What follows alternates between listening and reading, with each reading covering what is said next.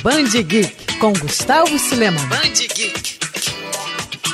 É inegável que a pandemia da Covid-19 alterou toda a nossa rotina, do universo empresarial ao do entretenimento, tudo teve que passar por adaptações e algumas, infelizmente, nada boas. E com os quadrinhos não seria diferente. A nona arte sofreu sim os impactos causados pela doença. A começar por notícias que os fãs e amigos não gostariam de receber, como as mortes de Daniel Azulay e Juan Jimenez, dois nomes importantes dos gibis. Além disso, há também a questão econômica. Nos Estados Unidos, diversas lojas especializadas estão fechando, já que a principal distribuidora de HQs do país, a Diamond, interrompeu as atividades no começo de abril por conta da pandemia. Por isso, editoras como DC, Marvel, Image e Dark Horse adiaram edições físicas e digitais de suas publicações. A empresa já anunciou, no entanto, que planeja voltar a atender encomendas feitas por comerciantes e fãs em maio. Mesmo assim, o cenário ainda assusta. Para mudar o clima de incertezas, artistas até lançaram uma hashtag na internet pedindo um crossover entre Marvel e DC para alavancar as vendas e ajudar lojas após o fim da crise. No entanto, as duas empresas